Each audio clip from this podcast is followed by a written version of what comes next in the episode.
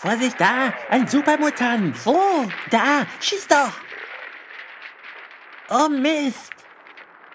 Ich hab dich gewarnt.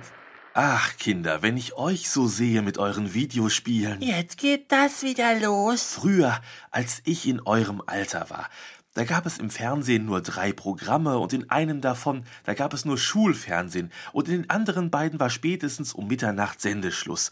Handys, geschweige denn Smartphones gab's überhaupt nicht. Wenn wir mit unseren Freunden kommunizieren wollten, dann mussten wir die besuchen und gespielt haben wir mit Lego, Playmobil oder He-Man-Figuren.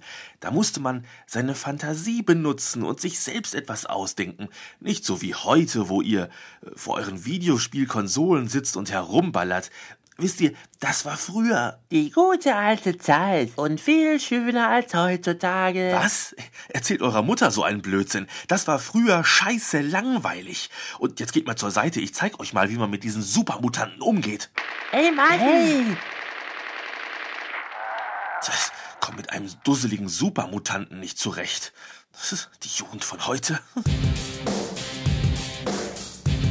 Dübels Geistesbild.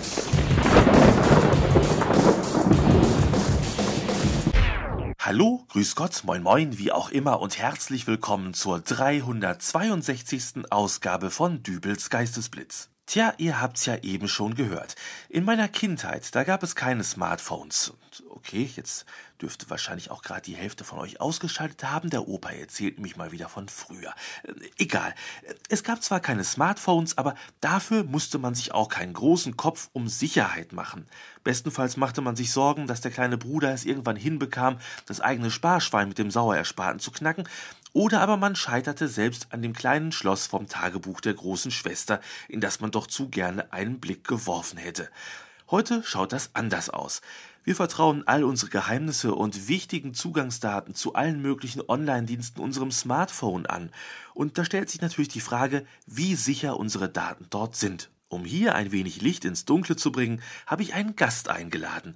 Es ist Kai Locker und sein Beruf ist Sicherheitsberater. Hallo, Herr Locker. Guten Tag. Herr Locker, auf meinem Smartphone kommen im Laufe eines Tages verschiedenste Nachrichten per E-Mail, WhatsApp, iMessage, Facebook Messenger und was es sonst noch so alles gibt an. Mal angenommen, ich bin bei Freunden zu Gast, gehe jetzt nur mal kurz auf die Toilette und lasse das Gerät auf dem Tisch liegen. Könnten meine neugierigen Freunde dann meine privaten Nachrichten lesen? Nun, es verhält sich ja so, dass die modernen Smartphones mit PIN-Codes, alphanumerischen Passwörtern, Codemustern oder sogar Fingerabdrücken gesichert werden können. Das habe ich natürlich bei meinem Smartphone gemacht. Das ist sehr vernünftig. Trotzdem finden sich ja immer wieder Sicherheitslücken, die es potenziellen Datendieben ermöglichen, an ihre geheimsten Informationen zu kommen. Ach. Ich zeige es Ihnen am besten einmal direkt an Ihrem eigenen Smartphone. Äh, ja, aber äh, bitte nicht, dass da hinterher. Nein, nein, nein, keine Angst. Äh, Sie bekommen es gleich unversehrt und entsperrt wieder von mir zurück. So. Ja, da sehe ich es schon. Das Gerät ist abgesichert mit Ihrem Fingerabdruck. Das ist sehr löblich. So ein Fingerabdruck ist ja ein eindeutiges Erkennungszeichen. Jeden Fingerabdruck gibt es nur einmal auf der Welt. Dann kommen Sie also nicht an meine Daten in dem Smartphone, oder? Moment.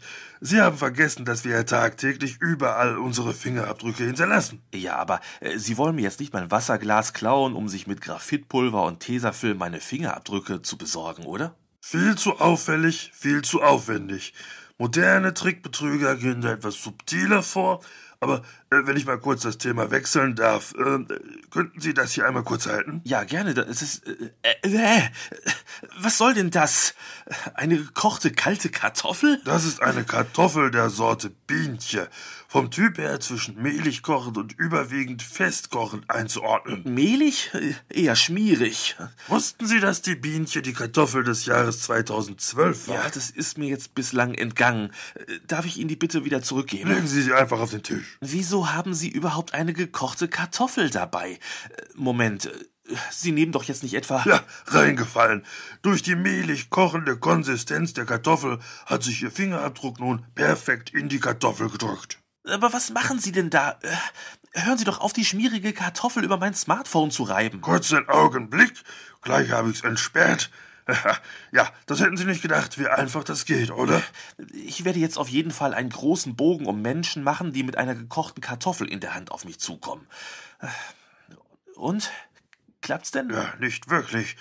Ich glaube, ich habe die Kartoffel vielleicht etwas zu lang kochen lassen. Soll ich Ihnen denn noch schnell für Plan B eine Tüte Instant-Kartoffelpüree holen?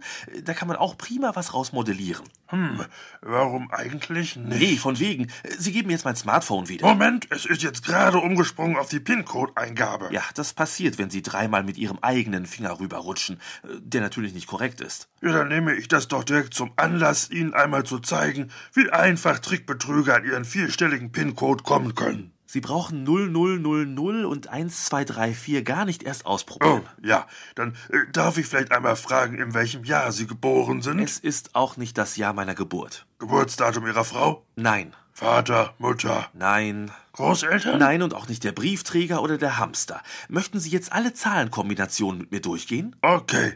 0001. Ach, geben Sie es doch auf. Ich denke, es ist Ihr Job als Sicherheitsberater, mir die Schwachpunkte meiner Technik aufzuweisen. Moment, Moment, Moment, Moment.